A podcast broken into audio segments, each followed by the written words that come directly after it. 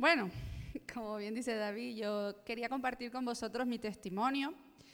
Eh, muchos me conocéis, otros no, muchos sabéis de mis procesos, otros no. Entonces he dicho, qué bendición, a mí me bendice mucho escuchar testimonio de mis hermanos y dije, ¿por qué no? Digo, quiero compartir con vosotros mi testimonio. Bueno, esa soy yo de pequeña. Yo me llamo Dara, eh, nací en las Islas Canarias, en la isla de Gran Canaria concretamente. Tuve una infancia muy feliz, nací en un hogar cristiano. Y me encanta porque cuando hoy David decía que era importante que los jóvenes fueran a los campamentos, yo realmente mi conversión, aunque nací en un hogar cristiano, no fue hasta mi juventud. Porque sí, yo sabía que Dios existía, pero pensaba que no iba conmigo. O sea, sí, Dios existe, pero bueno. Hasta que un día, eh, como dijo David, le puse un vellón, ¿no? Dijo, bueno, Dios, si tú existes, eh, yo quiero saberlo. Entonces, eh, quedó ahí la oración y al día siguiente, aunque yo acudía a la iglesia, iba a los campamentos y compartía con los jóvenes, Dios un día claramente tocó mi corazón. Y recuerdo que el pastor se llama Joan Castro, estaba, él es de Valencia, estaba en una campaña y él estaba predicando y de repente para y sus palabras fueron todas y cada una de la oración que yo la noche anterior le había hecho al Señor. Dice, yo estoy contigo, yo te anhelo, yo te amo, yo quiero que tú dejes todo y me sirva. En ese momento, ¡buah! cambió mi vida. O sea, a partir de ahí cambió mi vida. Eh, Siguiente. Eh, ese hombre que veis es mi abuelo Rafael. Él siempre, él fue el fundador de la iglesia en la que, la que yo nací. Y, él siempre, siempre, siempre me decía, mira hija, el Señor me hizo una promesa y está en Hechos 16:31. Cree en el Señor Jesucristo y serás salvo tú y tu casa. Y claro, yo le decía que sí, abuelo, pero hija, tienes que no solo congregarte, tienes que recibir al Señor, ¿no? Y cuando yo recibí al Señor, eh, justo ese día falleció mi abuela, y yo iba toda contenta a contarle, por fin he recibido al Señor en mi corazón, pero claro, acababa de fallecer el amor de su vida después de 60 años, os podréis imaginar, ¿no? Y me dijo, hija, dime, ¿qué pasa? Y le digo, abuelo, que ya sí, ya soy, ya le entregué mi vida a Jesús. Y pese a su dolor, él me dijo, ¿sabes qué? Dice, hoy hay música en el cielo. Dice, tu abuela está con el Señor y los ángeles se gozan de tu salvación. Entonces, lejos de venirse abajo, me animó más a estar en los caminos del Señor. Él para mí fue mi mentor. Él fue quien me, quien me instruía junto con mis padres, pero siempre era esa persona que tenía esa debilidad espiritual respecto a mí, ¿no? De hecho, el día de mi bautismo, él fue la persona que elegí para que, para que orara por mí, ¿no? Y en ese proceso, un día Dios nos llamó, eh, Dios puso en mí un llamado misionero. Y hice un viaje a Layún. Estuve en Layún trabajando con mujeres musulmanas, haciendo actividades para niños. Eh, bueno, fue un viaje misionero muy especial. Porque yo ya había encaminado mi vida, decir, yo había arreglado todo y decir, Señor, yo estoy aquí, quiero servirte, quiero honrarte. Y Dios puso en mí eh, un corazón, de, en mi corazón, eh, que yo iba a salir de la isla, que yo no iba a estar ni con mi familia ni con mi parentela, que yo le iba a servir. Pero realmente no tenía un llamado a un destino, o sea, no tenía carga por un destino. Sin embargo, yo seguía sirviendo, seguía con los jóvenes, congregándome, creciendo. Y en ese proceso eh, fuimos a un, encuentro de jóvenes en Ciudad Real. Y en ese encuentro, igual alguna cara suena, igual no, digamos un grupito, y eran los líderes de jóvenes de, pues, de yo en ese caso de Canarias, de País Vasco, etcétera, ¿no? Entonces ahí conocí a Noel. eh, la verdad que, no entraba dentro de mis planes, eh, ni un noviazgo, ni emparejarme, ni mucho menos de lejos, ni tampoco en los planes de él. Eh, en esa etapa de mi vida yo quería estar centrada en las cosas del Señor y no me permitía el decir, voy a sentir por alguien porque me va a hacer perder el tiempo, Señor, yo te quiero entregar mi vida, no quiero perder el tiempo. Pero es curioso porque eh, pasó el tiempo, seguimos siendo amigos, teniendo contacto, y bueno, llegó el momento de tomar una decisión.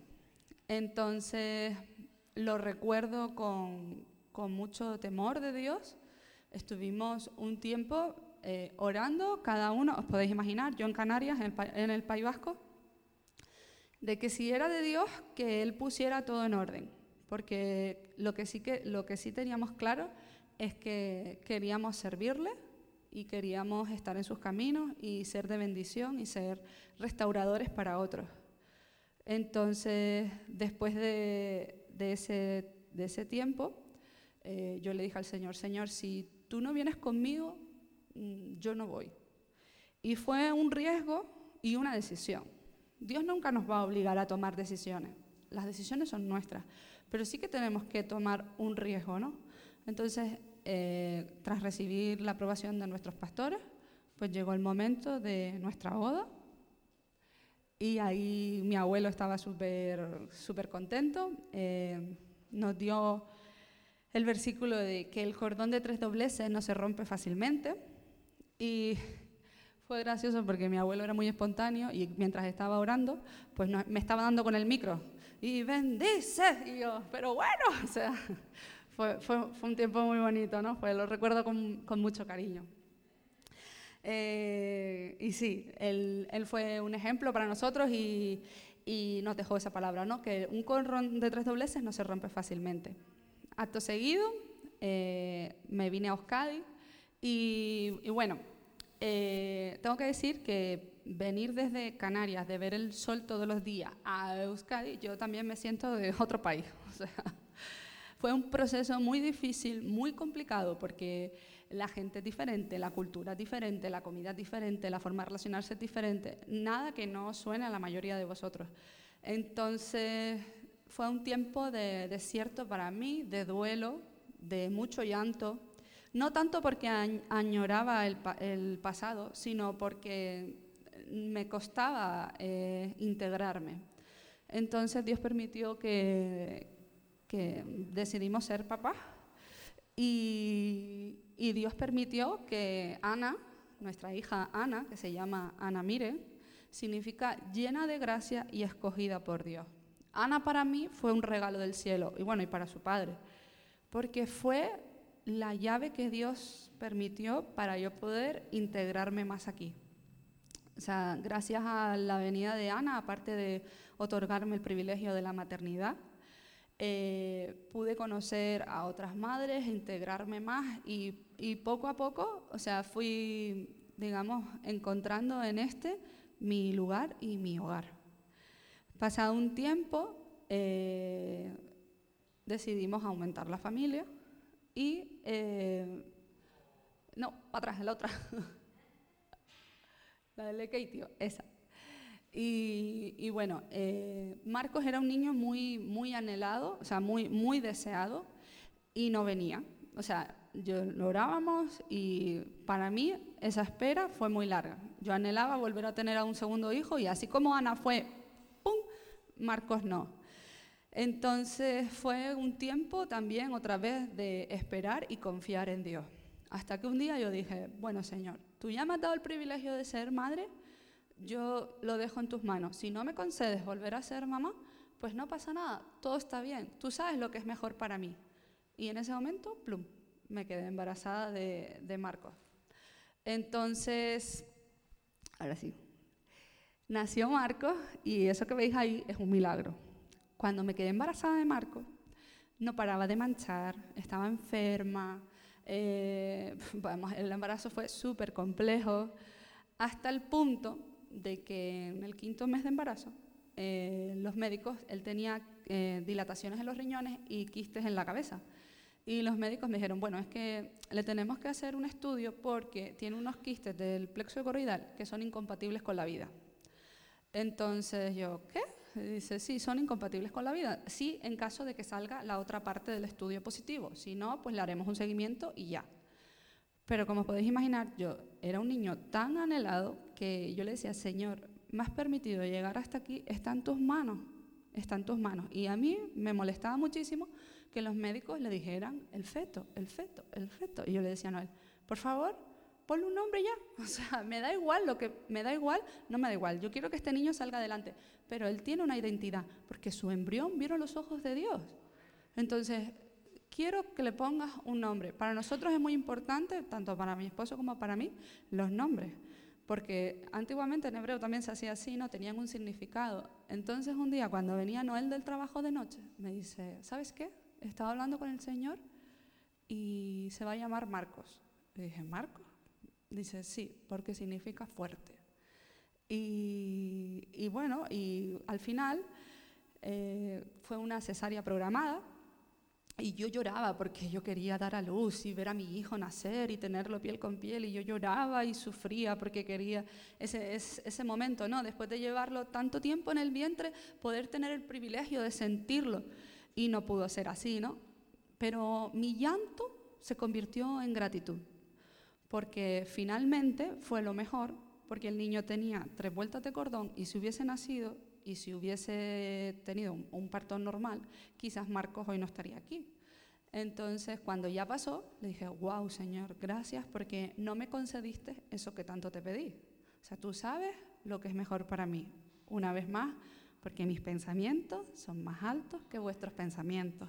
Y mis caminos, eh, eh, los caminos del Señor, o sea, eh, son inescrutables. Él sabe por qué hace las cosas. Entonces, cuando nació Marcos, eh, yo, a mí me dolía muchísimo la espalda y comenzó un periplo. Eh, siguiente. Ahí. Eh, Marcos apenas era un bebé y yo fui diagnosticada con, con, una enfermedad degenerativa que se llama espondilitis anquilosante, el HLB27.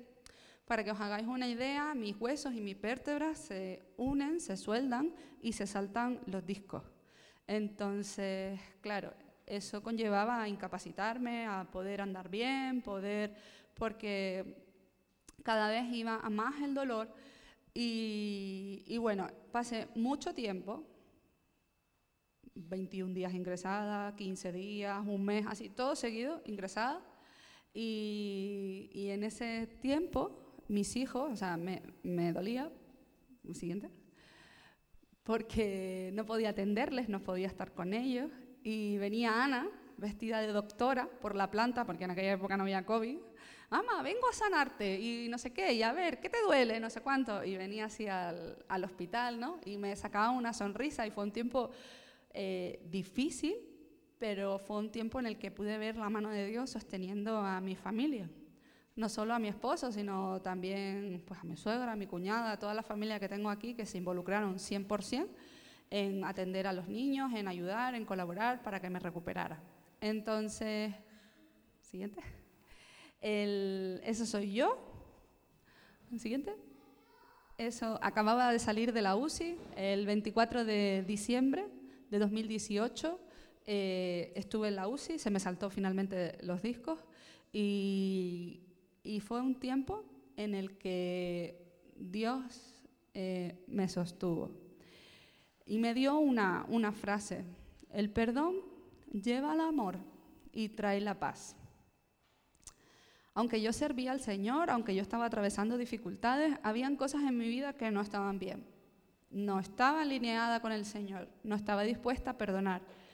Y llevarme hasta ese punto fue necesario para aprender que si Jesús perdonó todos mis pecados en esa cruz, ¿quién soy yo para no perdonar a los que me han ofendido o me han hecho daño? ¿Cómo voy a recibir el perdón del Padre si no estoy dispuesta a darle el perdón a mis iguales? Entonces, en ese tiempo eh, meditaba en la vida de José. Todos sabemos la vida de José. Sus hermanos le tiraron en la vasija, luego fue vendido, etcétera, etcétera. Eh, le acusaron falsamente, fue a la cárcel, bla, bla, bla y lo leemos así y pensamos que fue nada, dos mesitos. Pero realmente fue toda su vida. Y José se mantuvo firme en el Señor. Y él tenía motivos para estar enfadado con sus hermanos y para guardarle rencor, porque le habían hecho un daño que ni siquiera él les había causado. Pero él se mantuvo firme en el Señor. Y cuando vio a sus hermanos, lejos de decirle, ahora te mueres de hambre, o sea, se acercó a ellos y les ayudó.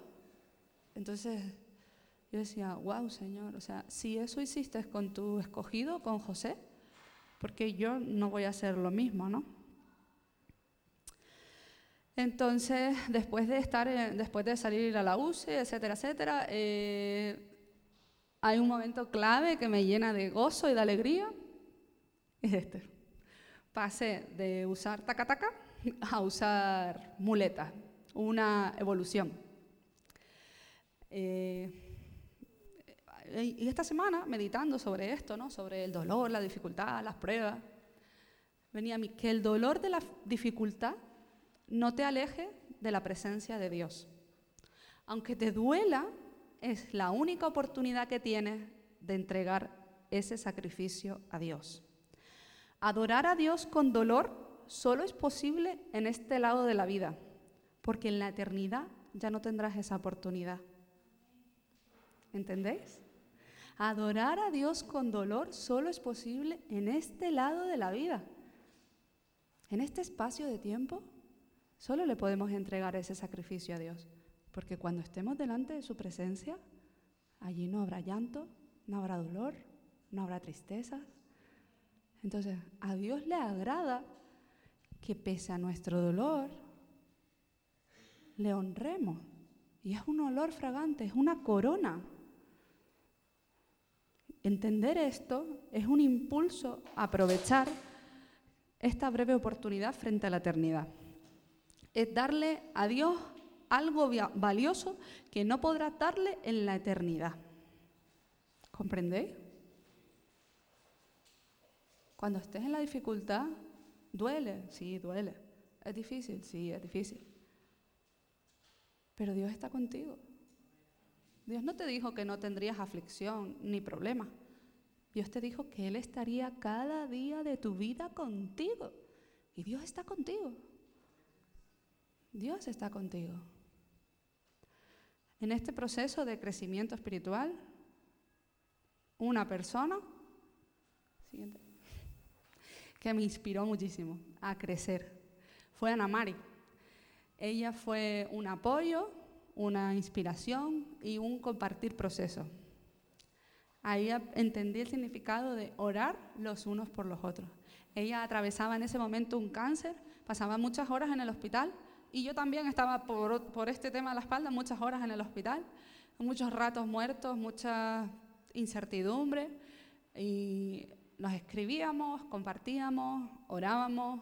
Tres días antes de fallecer Ana Mari me dijo, Dara, eh, me van a hacer otro tratamiento, mi milagro está en camino, yo sé que Dios me va a sanar. O sea, ella nunca perdió la fe de que Dios le iba a sanar. Ella siempre se mantuvo y aunque Dios no la sanó, yo sé que fue lo mejor por su situación, porque ella estaba sufriendo mucho eh, físicamente.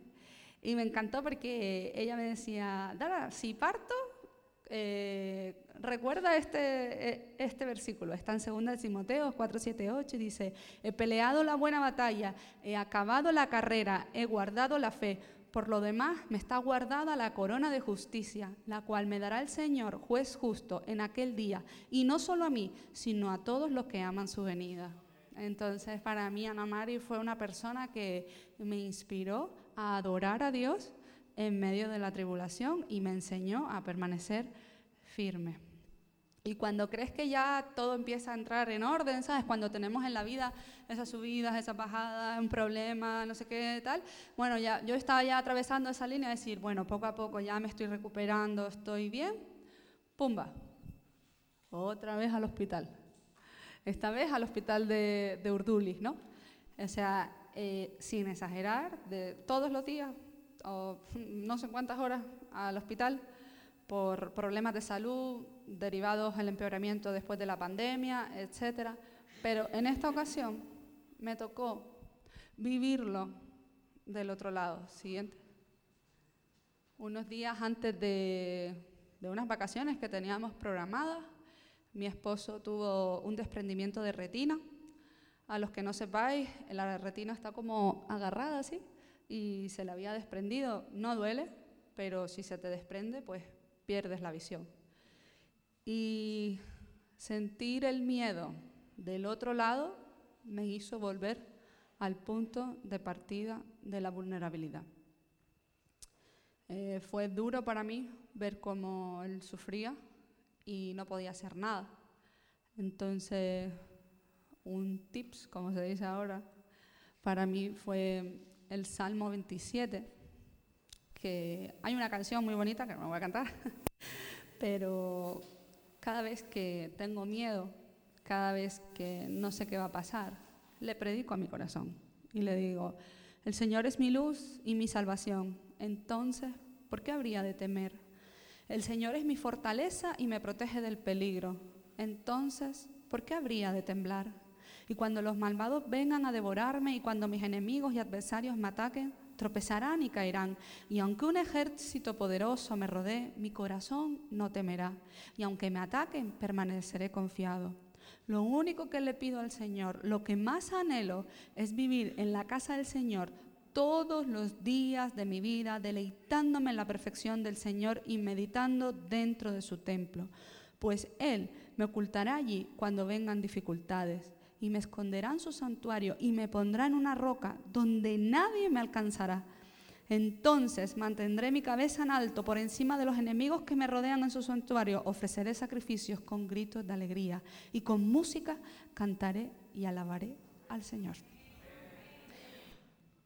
Esto se convirtió en mi salmo lema. Me lo repetía en medio del llanto, en medio de la incertidumbre. El proceso de Noel fue complicado, siguiente no solo una operación, fueron dos, en la cual la doctora nos decía, yo voy a intentar hacerlo lo mejor que pueda, pero no os puedo prometer de que va a salir bien. Y fue un tiempo eh, difícil, porque después de cada intervención, Noel tenía que estar unos meses boca abajo así, pero literal, ¿eh? así, porque le ponían un gas. Y, y Dios trató en su vida. Y estuvo seis meses en un año, boca abajo, quieto, sin poder moverse, sintiendo la frustración de, no poder, él es una persona muy activa, de no poder hacer cosas y, y Dios trató en su vida y eso le corresponde a él. Pero tengo que decir, como una carne que somos, que vi la mano de Dios obrando en su vida. Dios trabajó en la vida de Noel, le dio más paciencia, le dio una perspectiva diferente a la que tenía y, aunque vivíamos en una montaña rusa de, emociones, hoy bien, mañana mal, hoy bien, mañana mal, en cuanto a nivel, en este caso, de salud, siempre sabíamos que la mano de Dios nos acompañaba y que nunca, nunca, nunca nos soltaba. Dios no tiene favoritos. Dios tiene, no tiene, tiene hijos, no tiene nietos. ¿Entendéis? Nosotros no somos los favoritos de Dios. Sus hijos, todos somos los favoritos. Y cada acción tiene una consecuencia. A veces las acciones las tomamos nosotros, a veces nos vienen sobrevenidas, pero todo obra para bien. Como nos dicen romanos, sabemos que los que aman a Dios, todo obra para bien. Y todo es todo pero es que estoy en problemas en mi matrimonio porque todo obra para bien. Ay, es que me duele la rodilla y me van a operar y tengo miedo. Todo obra para bien. Todo obra para bien. Amparo, tu turno. está en el Salmo 37, 23 y 24.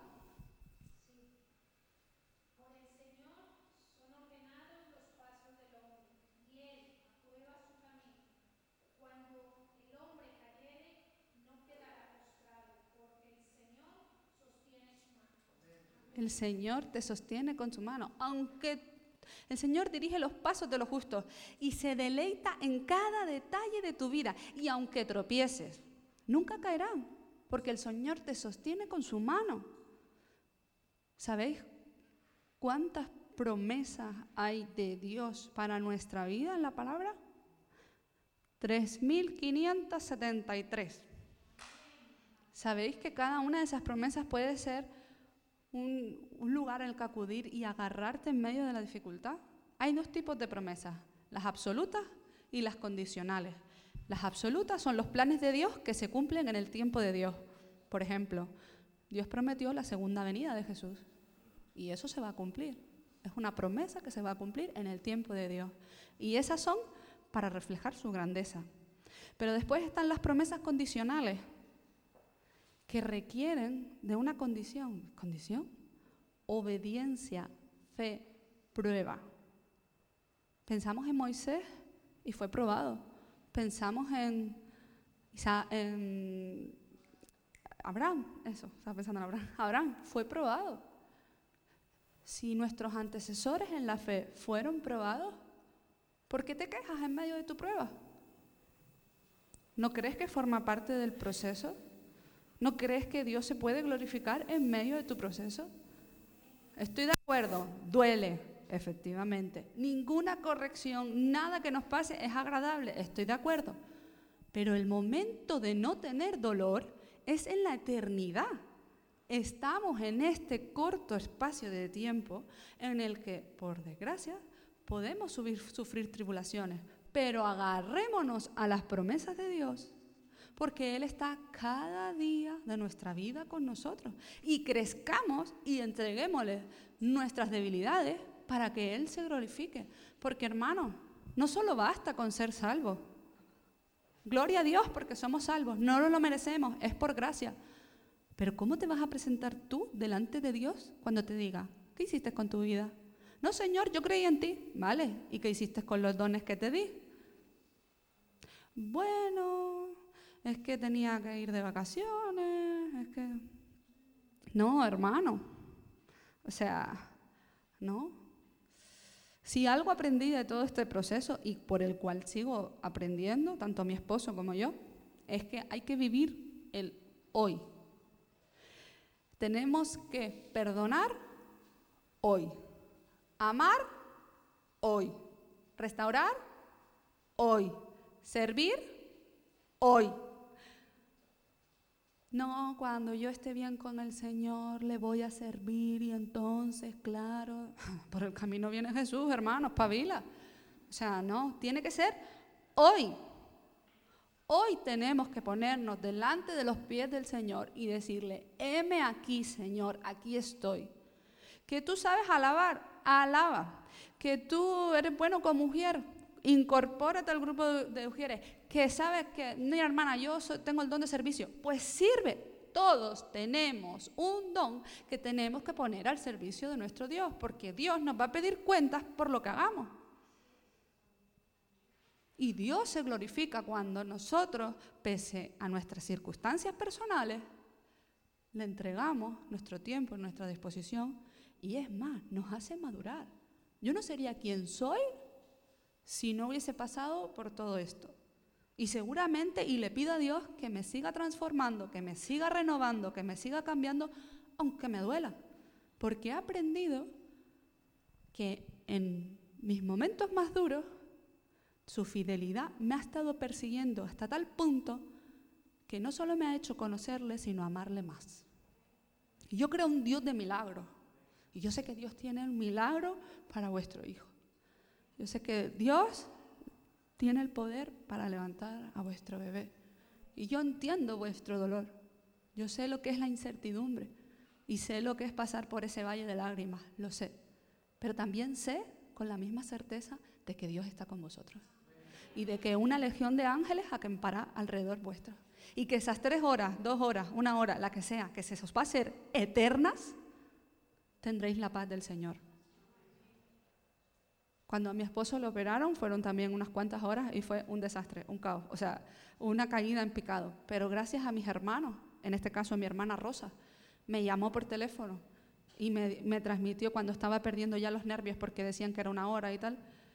Y le doy las gracias porque ella estuvo conmigo en ese, en ese momento, Dios la usó. Hermano, si sientes llamar a un hermano, llámale. Igual Dios pone en ti una palabra para bendecirle. ¿A qué estás esperando? Ay, es que a lo mejor no es del Señor. Ay, me estoy acordando de fulanito. Pues ora. Todos tenemos nuestras luchas. No estamos en los zapatos del otro. Ayudémonos los unos a los otros, alentémonos los unos a los otros. Ves que tu hermano es un crack siendo, dando enseñanzas, anímalo. Oye, ¿por qué no, por qué no te unes a la profesión? Hermano, necesitamos alguien en sonido. No tenemos a nadie que pueda estar de continuo. Le doy gracias a Cubos porque Cubos está, pero tiene también sus tareas y sus cosas. Necesitamos a gente comprometida que nos pueda ayudar en el piso, echar penechea, en la limpieza.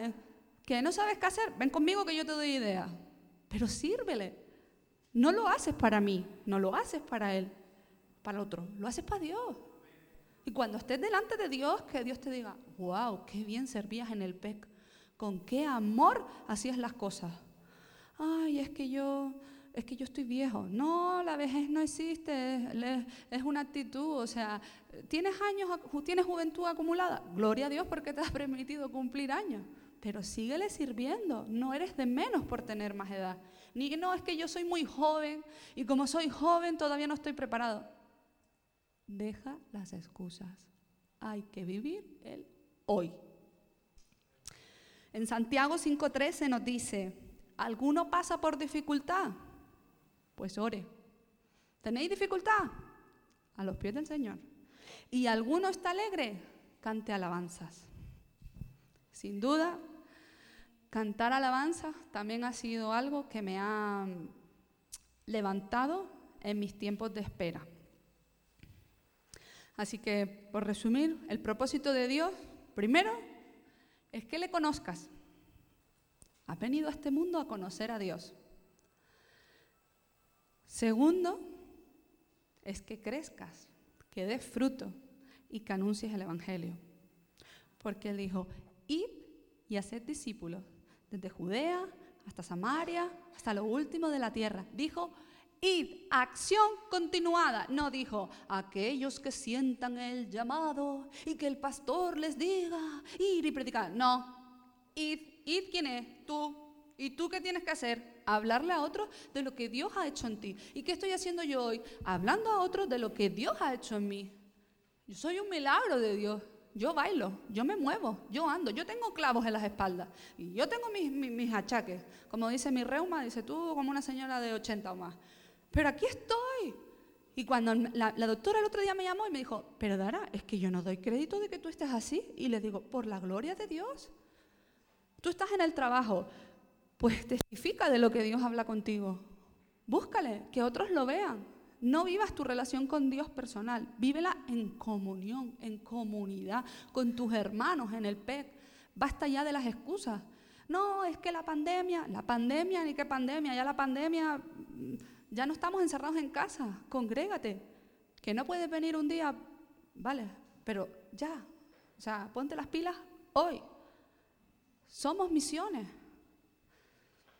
Somos misiones. Y, y la venida del Señor está cerca. Y los que nos rodean necesitan del Señor. Jesús viene. Yo sé a dónde voy a ir. Y yo sé las coronas que le quiero entregar. Tú sabes a dónde vas a ir ¿Y qué coronas les vas a entregar? Dios es fiel y nos acompaña. Así que llevémosles el, el fruto de nuestro crecimiento espiritual. Y eso es todo, hermano, lo que quería compartir.